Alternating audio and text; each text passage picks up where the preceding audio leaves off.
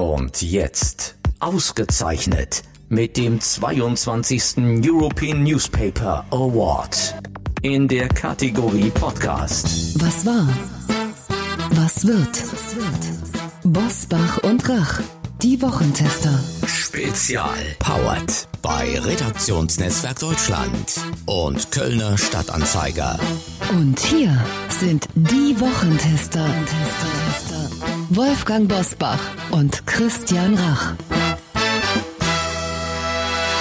Hallo und herzlich willkommen. Hier ist Christian Rach aus Hamburg. Und hier ist Wolfgang Bosbach aus Bergisch Gladbach. Und äh, Sie hören heute eine Sonderfolge mit Professor Julian Niederrümelin.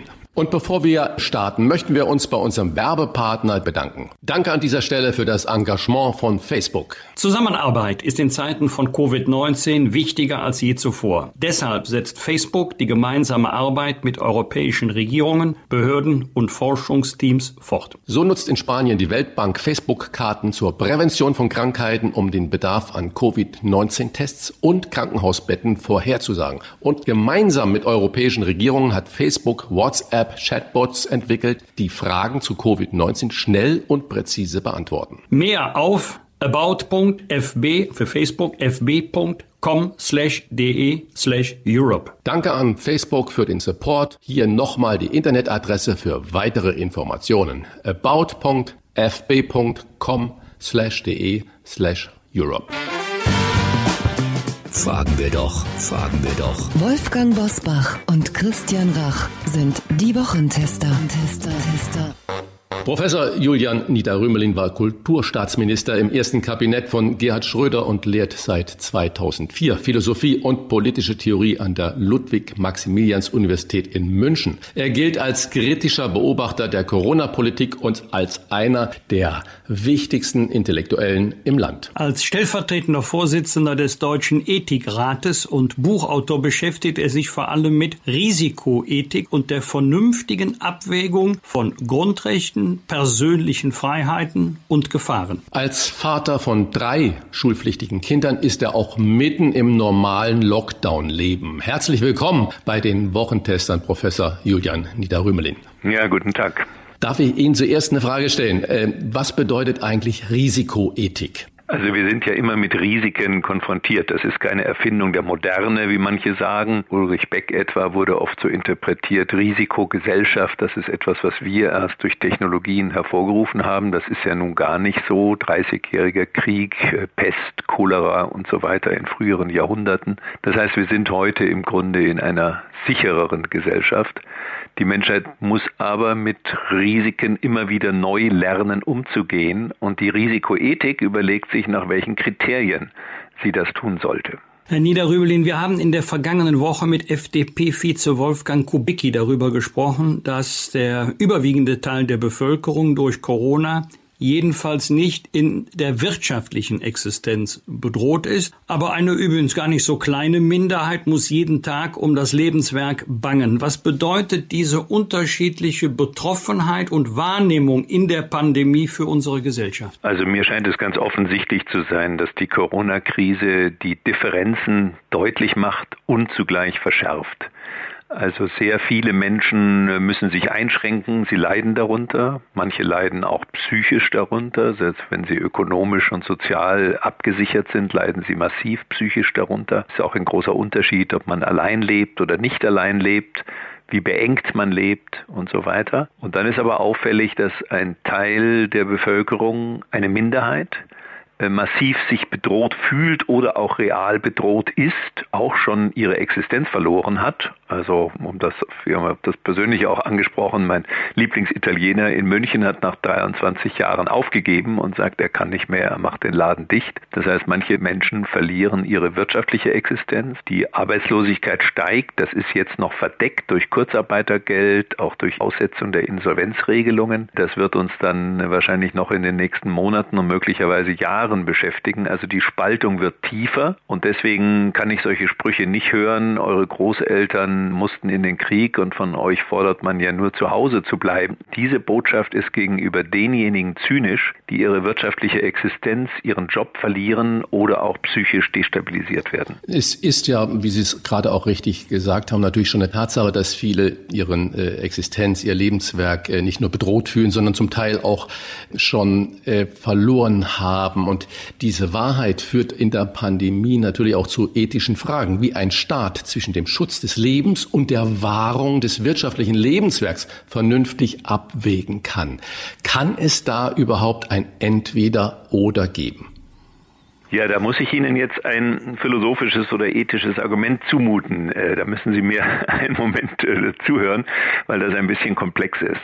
Also wir können Leben äh, nicht verrechnen. Also wir können nicht etwa sagen, ähm, da ist jemand, denken Sie an den Höhlenforscher, der vor einigen Jahren da in der Höhle festsaß, da müssen wir jetzt mal rechnen, wie viel kostet die Rettungsaktion. Und wenn das mehr als 250.000 Euro sind, dann lassen wir das bleiben. Das ist mit der zivilen, humanen Ordnung, in der wir leben, auch mit der Rechtsordnung, Artikel 1 Absatz 1 nach zwölf Jahren NS-Diktatur nicht zufällig am Beginn des Grundgesetzes. Die Würde des Menschen ist unantastbar. Gleich der zweite Artikel Schutz des Lebens, Recht auf Leben, Recht auf körperliche Unversehrtheit. Das ist mit der zivilen Ordnung unvereinbar. Solche Abwägungen sind allenfalls zulässig im Krieg dann stellt sich die Frage, ob der Krieg nicht letztlich eine Dilemmasituation ist, die wir um fast jeden Preis vermeiden sollten. Und jetzt kommt die Anschlussüberlegung. Äh, wenn man das akzeptiert, dass das individuelle menschliche Leben in dem Sinne nicht verrechenbar ist, dann dürfen wir auch nicht ökonomische Vorteile gegen die Zahl von Toten, die damit möglicherweise verbunden sind, verrechnen. Ich habe mich selber mein Leben lang mit der Thematik des sogenannten Konsequenzialismus auseinandergesetzt. Das war 1991 die Buchpublikation meiner Habilitationsschrift Kritik des Konsequenzialismus. Also wenn wir nur schauen, was für Folgen hat unser Handeln und die Folgen verrechnen, das klingt super rational das ist das, was Ökonomiestudenten beigebracht wird, dann enden wir in einer inhumanen Ordnung und das Rechtssystem ist äh, der Gegenpart.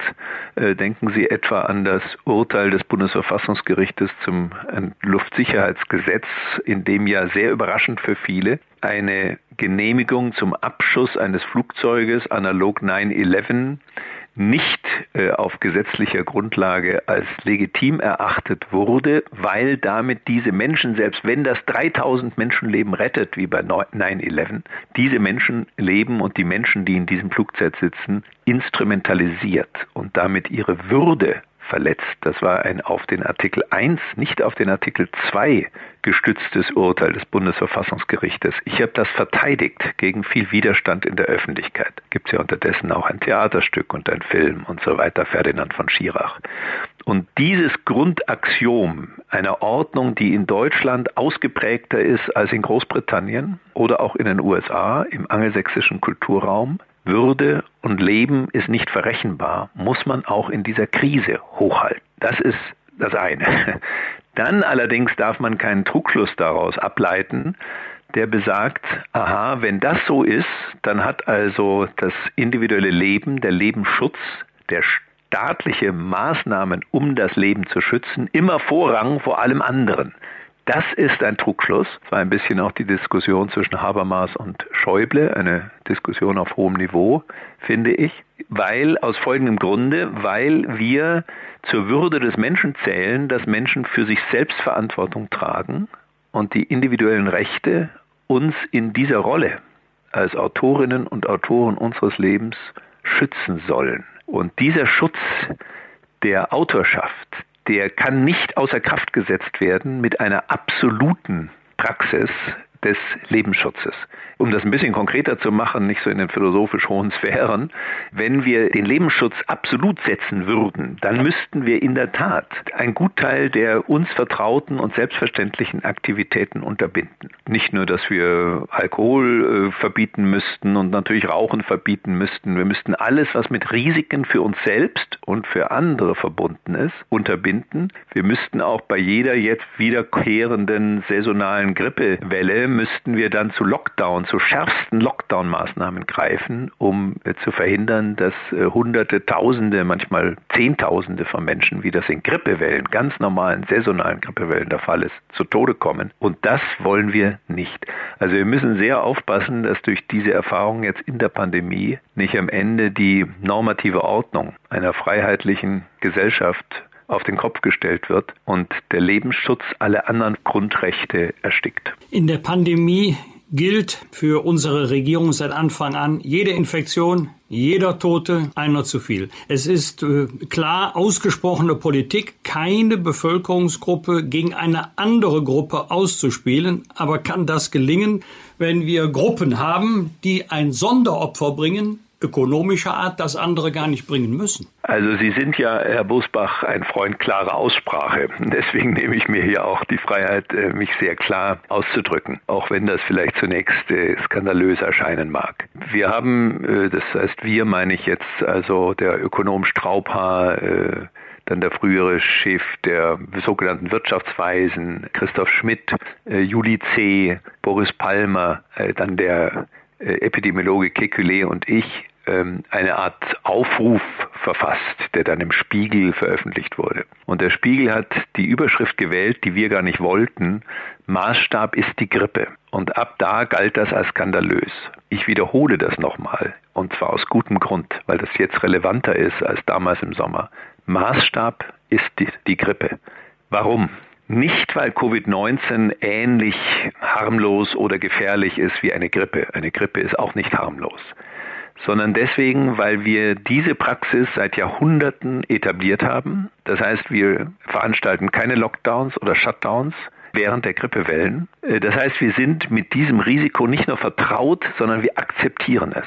Auch wenn es in manchen Jahren einen hohen Preis hat, nämlich eine hohe Maß an Hospitalisierung, schwere Erkrankung und Tod, und zwar auch bei Jüngeren. Covid-19 ist sehr viel stärker konzentriert auf Vorerkrankte und Alte als Influenza und erst recht als die spanische Grippe 1918, 19. Und daraus ziehe ich folgenden Schluss. Wir können über alles Mögliche resonieren. Aber wir sollten diesen Maßstab nicht aufgeben. Das können nur die, die sagen, in Zukunft reagieren wir mit Lockdown-Maßnahmen bei der saisonalen Grippe. Jeder, der sagt, nein, das ist klar. Bei einer saisonalen Grippe gibt es keinen Lockdown. Für den gilt der Maßstab Grippe. Das heißt, wenn es gelingt, Letalität und Morbidität, also Krankheitsrisiko, speziell ein paar Tage Erkältung ist nicht das Problem. Jüngere sind ja oft genauso betroffen, entweder gar nicht oder ein paar Tage Erkältung durch eine Infektion mit SARS-CoV-2. Aber in manchen Fällen, das gibt es auch bei Jüngeren, aber vor allem bei den Älteren, kann das zu sehr schweren Krankheitsverläufen und in manchen Fällen, in sehr vielen Fällen, zu vielen Fällen bei uns unterdessen 60.000 und mehr Menschen zum Tode führen. Also SARS-CoV-2 ist offenkundig, wenn man das einfach so laufen lässt, weit gefährlicher als eine Grippe. Aber wenn es uns gelingt, Letalität und Morbidität, intensivbettpflichtige Morbidität zumal, unter das Niveau einer saisonalen Grippe zu drücken, dann sind weitergehende Maßnahmen nicht mehr legitim, außer man vertritt die Position, wir haben das falsch gemacht die letzten Jahrhunderte, wir hätten bei einer Grippe auch solche Maßnahmen verhängen müssen. Das ist das logische Argument. Und jetzt kommt ein empirisches Datum hinzu kenne die Zahlen, wir haben mir die Zahlen sehr genau angeschaut. Es gibt verschiedene Studien, die konvergieren zunehmend. Da ist nicht mehr der große Streit äh, wie noch vor einigen Monaten da. Die äh, Wahrscheinlichkeit, wenn man sich infiziert hat, zu Tode zu kommen, äh, variiert extrem stark mit dem Alter im Falle von SARS-CoV-2.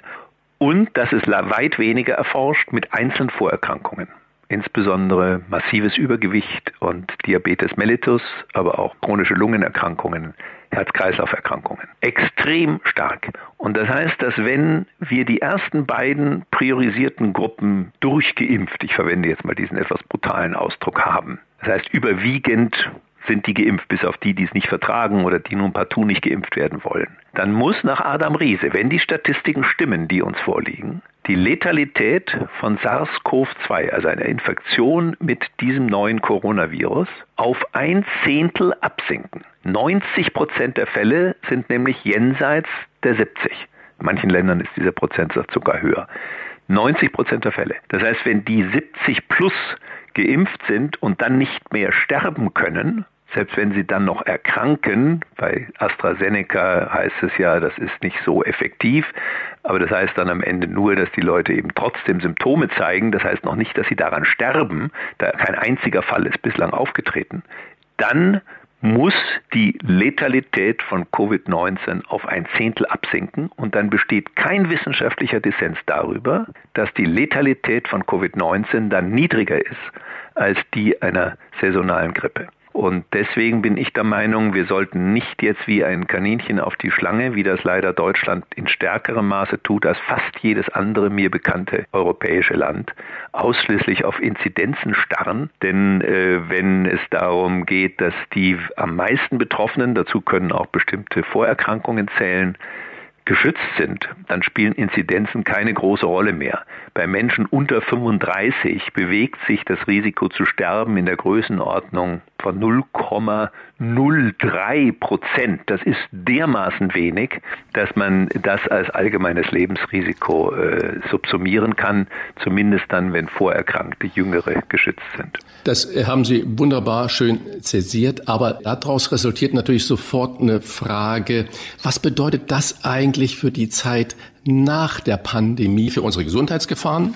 Und was muss die Regierung heute schon tun, um dann auf die Zeit nach der Pandemie für zukünftige Risiken gewappnet zu sein? Ja, ich beginne mal mit dem Konkreten. Das ist eine sehr komplexe Fragestellung. Also das Konkrete ist, dass wir jetzt diese ominöse Zahl 50 oder auch 35 Inzidenz im Laufe der letzten sieben Tage pro 100.000 Einwohnern. Das ist übrigens nicht der medizinische Gebrauch des Begriffs. Da ist Inzidenz gekoppelt mit der tatsächlichen Infektion bzw. Erkrankung, äh, während wir Inzidenz definieren als registrierte Fälle. Das ist auch eine schon große Merkwürdigkeit in der öffentlichen Debatte. Äh, um ein Beispiel zu nennen, also Frankreich hat gegenwärtig eine deutlich höhere Inzidenz als Deutschland, hat aber pro Tag weniger gerechnet auf eine Million Personen Todesfälle als Deutschland.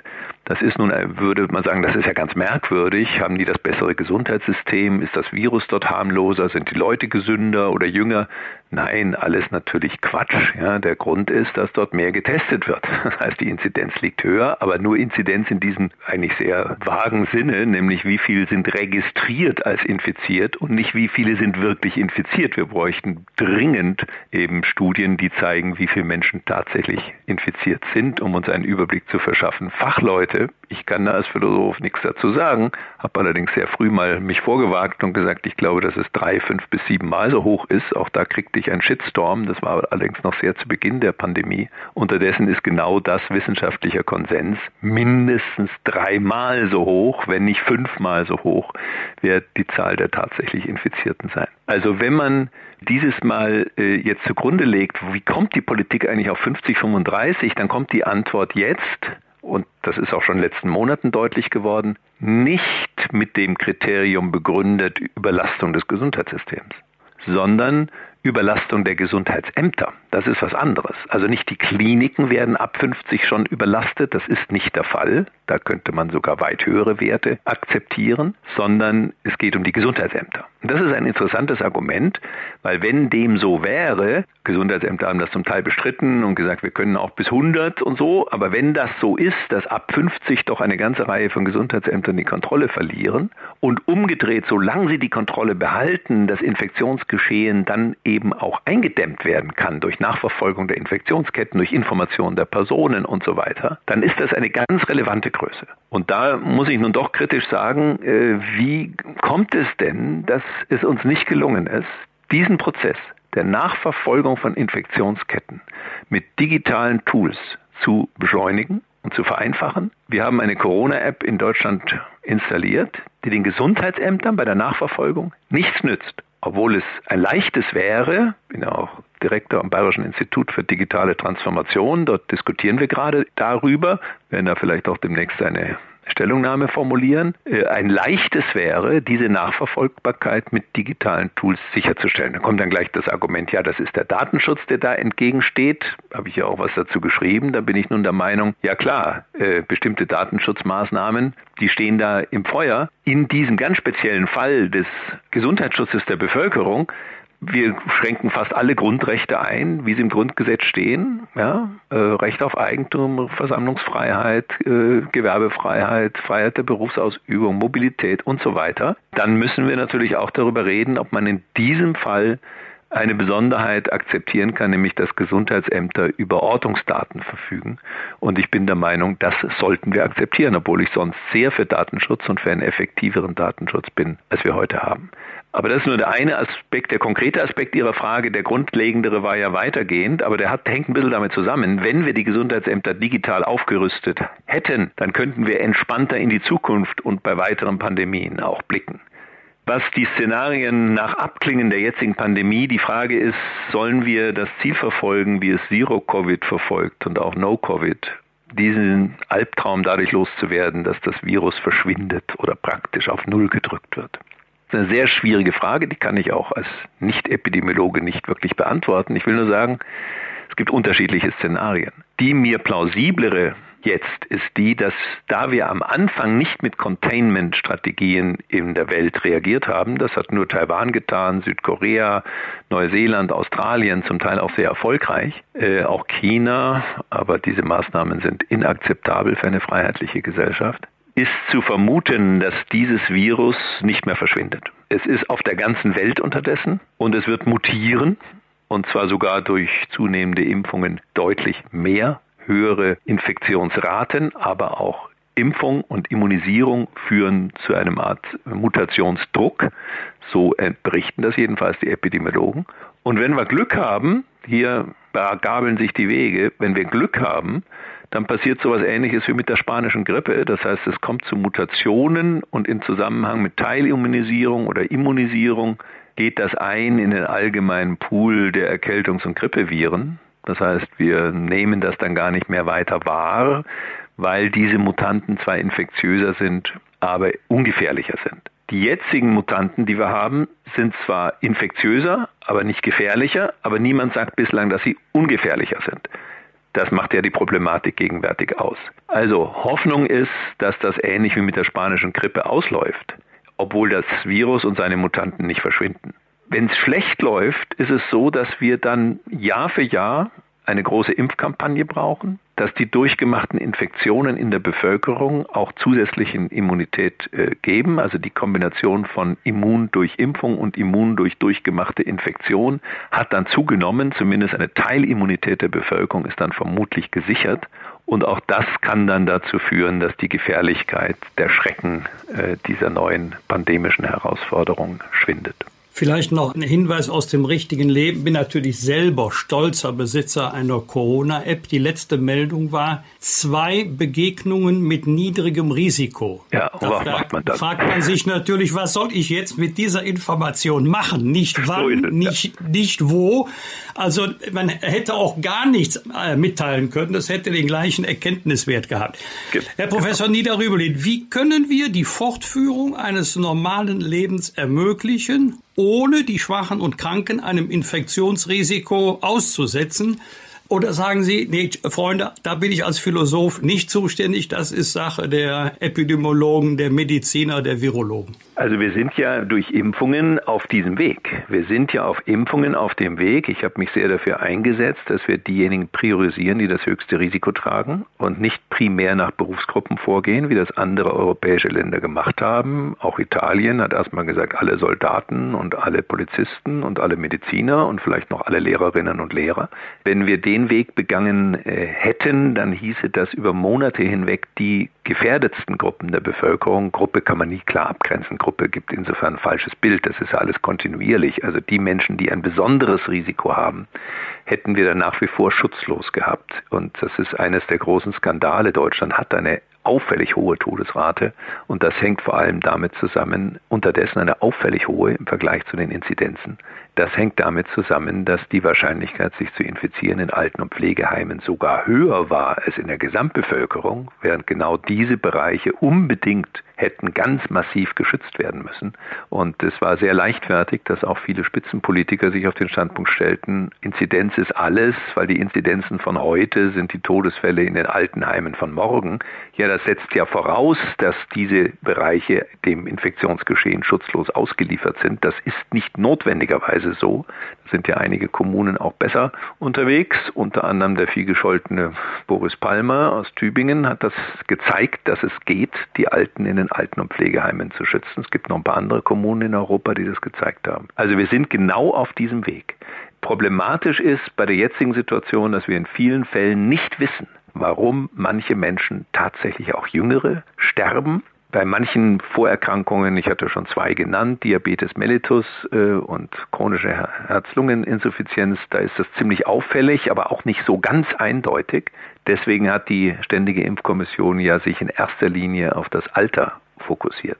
Aber genau das ist der Weg, eine berechtigte, ethisch berechtigte Priorisierung, meinetwegen kann man auch sagen Privilegierung derjenigen, die das höchste Risiko tragen. Und das müsste dazu führen, dass das Gesamtrisiko entsprechend absinkt. Und wenn das dann unter einer Grippe ist, dann sind weitere Maßnahmen nicht mehr verhältnismäßig. Wir haben immer nach Schweden geschaut, unglaublich äh, kritisch und gesagt, was die Schweden da machen, das geht gar nicht. Sie haben gerade schon äh, asiatische Länder äh, zitiert mit ihrem Weg aus dem äh, Lockdown oder mit dem Umgang in der Pandemie. China ist für uns da wohl kein äh, mögliches Vorbild. Gibt es ein außereuropäisches Land oder irgendein Land, wo Sie sagen, das geht eigentlich vorbildlich damit um? Ich habe gelesen, Schweden erwägt jetzt doch auch zu schließen schließen, einen Teil-Lockdown zu machen? Oder ist es besser, Sie haben gerade schon Tübingen erwähnt, ich würde noch eine Stadt wie Zweibrücken sagen, die nie über 30 war während der gesamten Zeit, die heute bei 8 ist, oder Gebiete wie äh, Aurich oder auch äh, Blöen. Sollten wir uns umschauen, was haben die richtig gemacht und das als Masterplan für das gesamte Land nehmen? Ja, also ich glaube schon, dass es sich lohnt, sich international ein bisschen zu informieren und auch nicht zu schnell ähm, dann in so eine Art äh, Selbstbeweihräucherung zu verfallen. Also die Tatsache, dass Deutschland in der ersten Welle sehr viel besser weggekommen ist als die meisten europäischen Länder, übrigens nicht alle. Griechenland ist noch besser weggekommen als Deutschland. Das liegt wahrscheinlich an der noch klügeren Regierungspolitik in Griechenland. äh, sagt das etwas schmunzelnd. Das hängt vor allem damit mit einem Zufall zusammen. Italien war uns ein zwei Wochen voraus. Und die Schreckensmeldungen aus Italien haben bei uns eine Verhaltensänderung bewirkt. Das kann man in den Statistiken nachlesen. Das gab einen kurzen Streit, aber einen ganz unberechtigten Streit. Die berühmte Reproduktionsfaktor R sank dramatisch ab, schon vor dem allgemeinen Lockdown.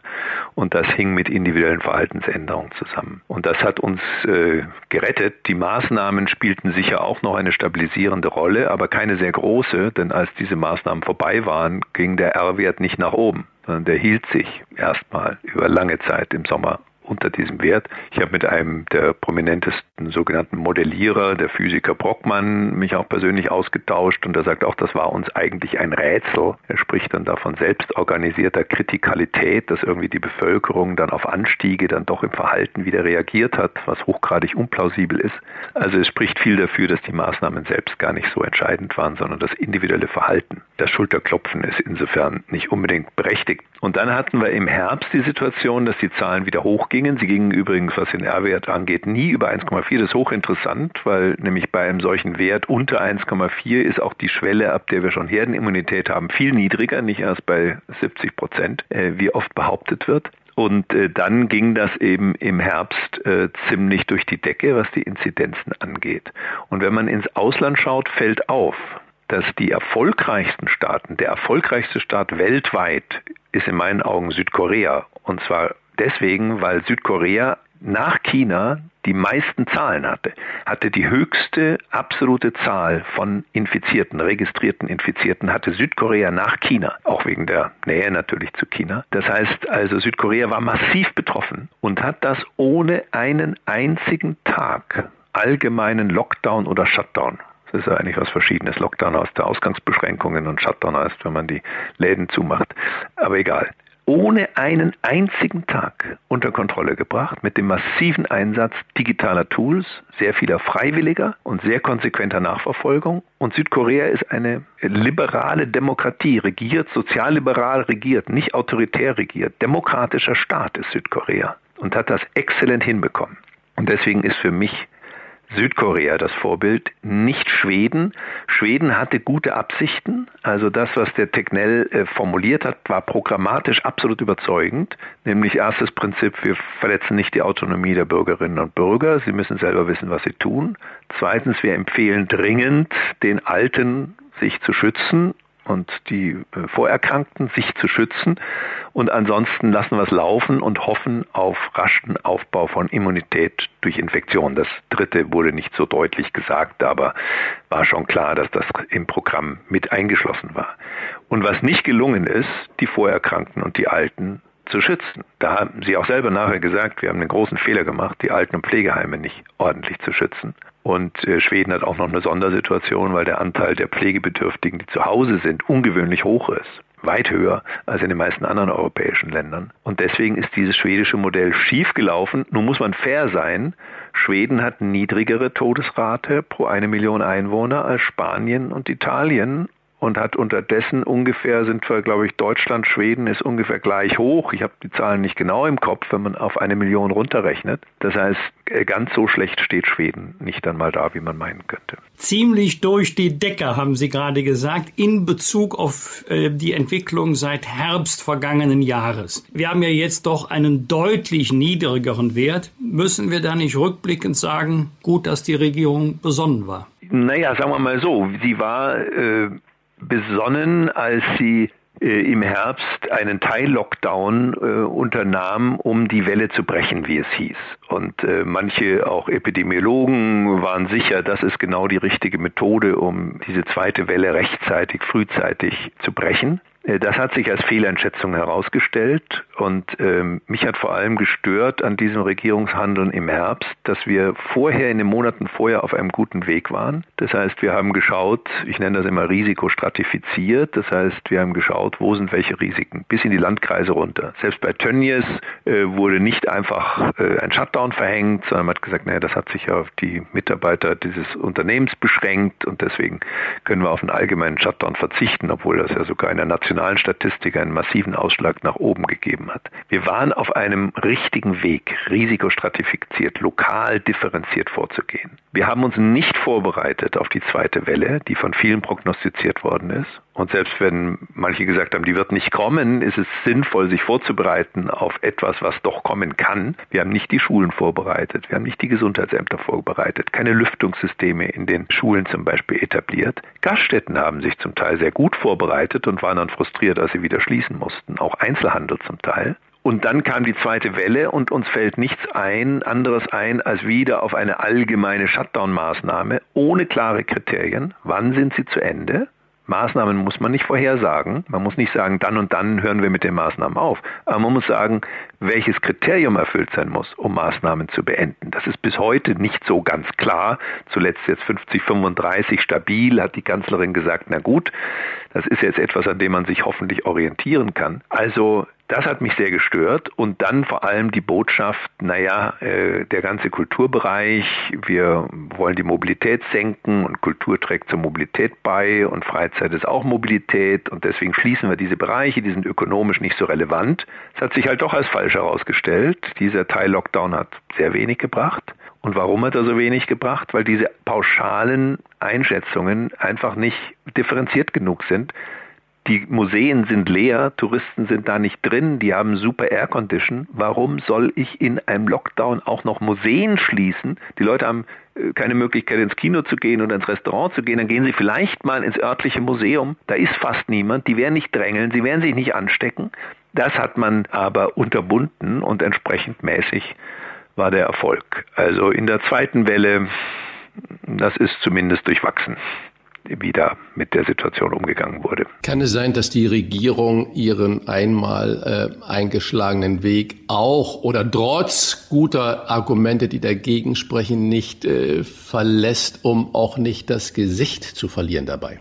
Ja, da bin ich mir nicht so sicher. Ich meine, ich bin in den Gremien jetzt nicht unmittelbar dabei. Ich werde gelegentlich auch von Politikern befragt und um Rat gebeten. Das äh, freut mich natürlich auch. Aber Ich kriege das nur am Rande mit. Es tobt ja auch eine Auseinandersetzung innerhalb der Wissenschaft. Es gibt ja innerhalb der Epidemiologie, die eigentlich hier einschlägig ist, nicht so sehr die Virologie, sondern die Epidemiologie, ganz unterschiedliche Strategien, äh, wie mit einer solchen Situation umgegangen werden muss. Und das ist äh, für die Politik natürlich auch nicht einfach, dann in dieser Meinungsvielfalt einen verlässlichen Kurs zu finden und das verführt dann manche dazu, so zu tun, als gäbe es einen weitgehenden Konsens, den es so nicht gibt. Ich habe das, glaube ich, ganz gut im Blick, weil ich doch recht viel lese im Augenblick und mir die Studien anschaue. Und dann da einen klaren Kurs, den man klar kommuniziert, für den man dann auch verantwortlich ist, nach bestimmten Kriterien zu wählen, da fehlt offenbar der Mut. Also es wird Sie vielleicht wundern, wenn wir haben vorher Südkorea erwähnt, ähm, als leuchtendes Vorbild, die es natürlich in manchem Hinsicht auch leichter haben, weil es eine quasi Insel ist, nach Norden abgegrenzt durch die Grenze zu Nordkorea und ansonsten eine Halbinsel. Insofern ist es nicht ganz vergleichbar. Aber äh, man kann auch nach Italien schauen. Italien hat gegenwärtig höhere Inzidenzen als Deutschland, das ist wahr. Aber sie verzichten auf einen nationalen Lockdown, sind nahe dran an unseren Werten. Die Todesrate ist ungefähr die gleiche wie in Deutschland. Und sie haben eine Methode nach 21 Kriterien. Das werden die Bürger und Bürgerinnen wahrscheinlich gar nicht durchschauen, aber das ist auch nicht so wesentlich. Das ist sehr vernünftig. Da geht es also um die Belastbarkeit der Gesundheitssysteme vor Ort. Da geht es um den demografischen Aufbau, um die Zahl der Todesfälle, die Zahl der Hospitalisierungen und so weiter. Nach 21 Kriterien wird jeweils für zwei Wochen werden bestimmte Maßnahmen nach Rot, Orange, Gelb und Weiß, also vier, vier Stufen entschieden. Und die Leute wissen immer, das ist jetzt für zwei Wochen und dann kommen wir, wenn wir runterkommen, immer innerhalb dieser 21 Kriterien auf einem günstigen Weg sind, dann kommen wir vielleicht wieder in die bessere Situation, dann öffnen wieder die Restaurants. Und meine Schwester lebt gerade in Gaeta und die bestätigt mir das und ich habe auch viele Freunde in Süditalien, die sagen, das hat die Situation sehr entspannt und im Vergleich zum ersten brutalen Lockdown ist das ein großer Fortschritt an Humanität. Wir haben in den vergangenen Wochen über Reiseländer und äh, Konzertveranstalter gesprochen, die darüber nachdenken, Impfnachweise als eine Art Eintrittskarte zum Beispiel für Konzerte zu verlangen. Ist das vernünftig oder ist das äh, als Maßnahme eher doch zweifelhaft, weil es die Gesellschaft spalten könnte? Also ich spreche hier nicht als äh, Mitglied oder stellvertretender Vorsitzender des Deutschen Ethikrates, das ist mir ganz wichtig, sondern als Philosoph, Risikoethiker, wie auch immer. Public Intellectual hatten Sie mich angesprochen. Aber ich will jetzt hier an der Stelle doch darauf hinweisen, dass der Deutsche Ethikrat äh, vor kurzem eine sehr wohl abgewogene Stellungnahme formuliert hat. Und in dieser Stellungnahme wird so argumentiert, also erstens mal so, wie ich es selbst auch für richtig halte, wir sollten uns orientieren an Todesfällen und Hospitalisierungen und nicht an Inzidenzen.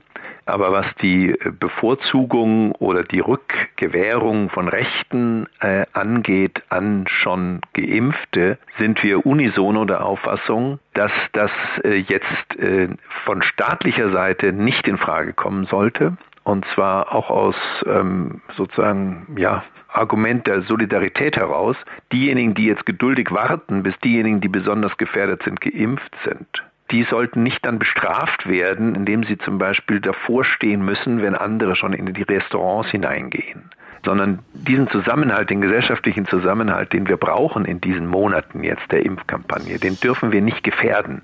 Man sieht auch in Israel wird das anders gehandhabt und prompt gibt es dort schon massive Konflikte. Ich bin der Auffassung, darüber haben wir im Deutschen Ethikrat gar nicht verhandelt, äh, wenn dann alle sich impfen lassen können, aber einige sich weigern, sich zu impfen, dann ändert sich ethisch gesehen die Situation wenn alle sich impfen lassen können und einige freiwillig sagen oder ne, selbstbestimmt sagen, nein, das mache ich aber nicht, dann müssen sie auch in Kauf nehmen, dass das vielleicht den einen oder anderen Nachteil für sie hat. Die Sache ist deswegen ein bisschen komplizierter noch, als ich es jetzt dargestellt habe, weil es die Vertragsfreiheit in Deutschland gibt und die wollen wir auch nicht angreifen. Das heißt, private Veranstalter haben einen großen Freiheitsspielraum. Ich kann Partys machen für über 30 oder was auch immer und das kann mir niemand als Altersdiskriminierung verbieten. Und äh, sofern das nicht generelle diskriminierende Wirkung in der Gesamtbevölkerung hat, die massiv also in das Zusammenleben eingreift, sind die privaten Veranstalter, dazu zählen auch zum Beispiel Reiseveranstalter, Fluggesellschaften und so weiter, ziemlich frei. Und deswegen wird es vermutlich schon in der nächsten Zeit da Unterschiede geben. Und diejenigen, die immun sind durch Impfung oder durch durchgemachte Infektion oder Erkrankung, könnten dann daraus einen Vorteil ziehen. Allerdings ist die wissenschaftliche Lage noch ziemlich durchwachsen und unklar. Man weiß ja bis heute nicht wirklich, wie infektiös oder ob überhaupt Menschen infektiös sind, die geimpft wurden. Äh, ob sie weiterhin, man nennt das dann sterile Impfungen, wenn die Leute nachher nicht mehr infektiös sein können, auch wenn sie in Kontakt mit dem Virus kommen, Gegenwärtig ähm, meinen viele, das sieht nicht so aus, als ob das ausgeschlossen ist. Und wenn natürlich auch Geimpfte infektiös sein können, dann ähm, ist ja der ganzen Unterscheidung der Boden entzogen. Wie kann man vor dem Hintergrund eine Politik machen, die dann für das ganze Land gelten soll? Sie haben es gerade gesagt, wenn man wirklich herausgefunden hat, ist man noch ansteckend, wenn geimpft ist oder wenn die Leute durchimmunisiert sind, raten Sie der Politik dann ein Datum festzulegen, wo man sagt, okay, ab dieser Zeit äh, kann man zum Beispiel über eine App oder äh, über sonstige Zugangs äh, wie auch immer, da hinkommen und sagen, jetzt können wir wieder die Freiheit geben für alle, die, die geimpft sind? Also ich glaube, wir müssen diese Überlegungen nicht anstellen. Äh, das haben wir vorher schon äh, diskutiert. Also ich bin der Auffassung, wenn das allgemeine Gesundheitsrisiko dieser neuen Form von Epidemie, Pandemie entsprechend abgesunken ist, und das ist erwartbar in den nächsten Monaten, je nach Fortschritt der Impfkampagne, dann sollten wir alle diskriminatorischen und sonstigen Maßnahmen einstellen, allgemeine Shutdown-Maßnahmen ohnehin einstellen. Und da müssen wir uns auch äh, im Idealfall keine Gedanken machen über diese Frage, ob jetzt Geimpfte und diejenigen, die schon immun sind durch Infektion, äh, bestimmte Vorrechte oder Rechte wieder zurückbekommen, die andere nicht haben, weil alle dann ihre Rechte im Prinzip zurückhaben. Ich würde Ausnahmen eigentlich nur empfehlen in dem Bereich, der relativ harmlos ist also Stichwort Aha-Regeln, ja, also das kann man noch auf Monate hinweg aufrechterhalten. Das senkt dann diese berühmte Basisinfektionsrate R0 äh, entsprechend ab und wird dann auch für die Jüngeren sich günstig entwickeln, also die noch nicht geimpft sind oder die sich nicht impfen lassen. Unter 16 können sie sich gar nicht impfen lassen, weil das äh, nicht zugelassen ist. Also auch das ist ja ein Punkt, äh, den man im Auge behalten muss. Und es wäre ganz schlimm, wenn wir deswegen jetzt weiter allgemeine Shutdown-Maßnahmen oder diskriminierende Maßnahmen aufrechterhalten müssen. Sie sind ja auch äh, Papa von drei schulpflichtigen Kindern.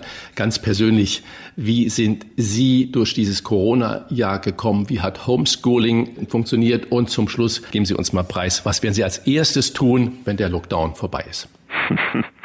Also ich zögere sehr, da äh, mich gewissermaßen zu beklagen über dieses und jenes, was jetzt hier in dieser Lockdown-Phase meine eigene Familie betroffen hat, weil äh, in mancher Hinsicht äh, ist das unvergleichbar mit dem, was äh, viele andere erleiden müssen. Ich bin jetzt nicht existenziell gefährdet als äh, Beamter der Bundesrepublik Deutschland beziehungsweise des Landes Bayern und äh, die Familie organisiert sich da insgesamt ganz gut. Wir sind jetzt auch nicht so eingeengt, wie das manche Familien ja auch sind, die da ganz anders leiden müssen.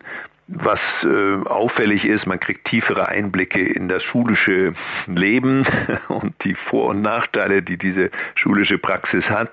Und äh, es ist schon faszinierend zu sehen, dass es gar nicht so sehr nach, in meinen Augen jetzt darum geht, dass da Stoff versäumt wurde. Da ist ja große Aufregung. Gibt es eine Studie, die sagt, das sind Billionen, Billionen Euro, die dadurch verloren gehen, dass die Leute weniger verdienen, weil sie Schulstoff versäumt haben. Also das sehe ich sehr viel entspannter. Das ist, glaube ich, ein Denkfehler, der öfters passiert in der ökonomischen Analyse, der diese Studie angeleitet hat. Nachteile von Einzelnen, die in der Tat auf, äh, die statistisch belegbar sind, auch gelten, wenn alle die gleichen Einschränkungen haben. Das äh, ist aber ein Denkfehler. Aber ich sehe doch sehr, wie gerade Kinder, also unser Jüngster ist sieben, wie die abhängig sind, existenziell abhängig sind von der Begegnung mit anderen Kindern.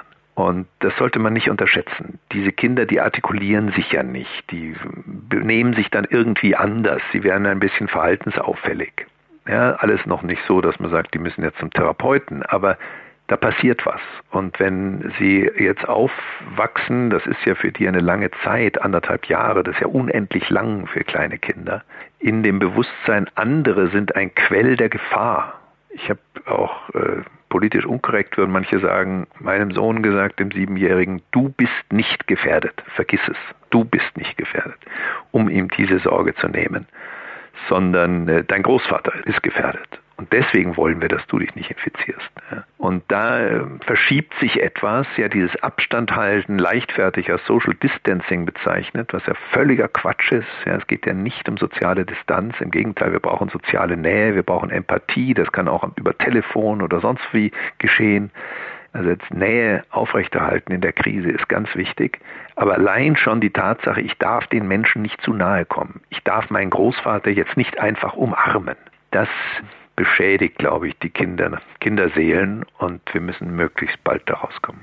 Wir bedanken uns für viele kluge Gedanken bei dem Philosophen und Risikoethiker Professor Nida Rümelin. Mehr zu dem Thema ab April auch in dem neuen Buch Die Realität des Risikos über den vernünftigen Umgang mit Gefahren. Herzliche Grüße, bleiben Sie gesund, Sie und Ihre Familie. Herzlichen Dank, das wünsche ich Ihnen ja. auch. Bleiben Sie gesund. Ja, vielen Dank für die guten Worte. Alles Gute. Hm?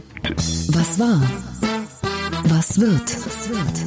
Wolfgang Bosbach und Christian Rach sind die Wochentester.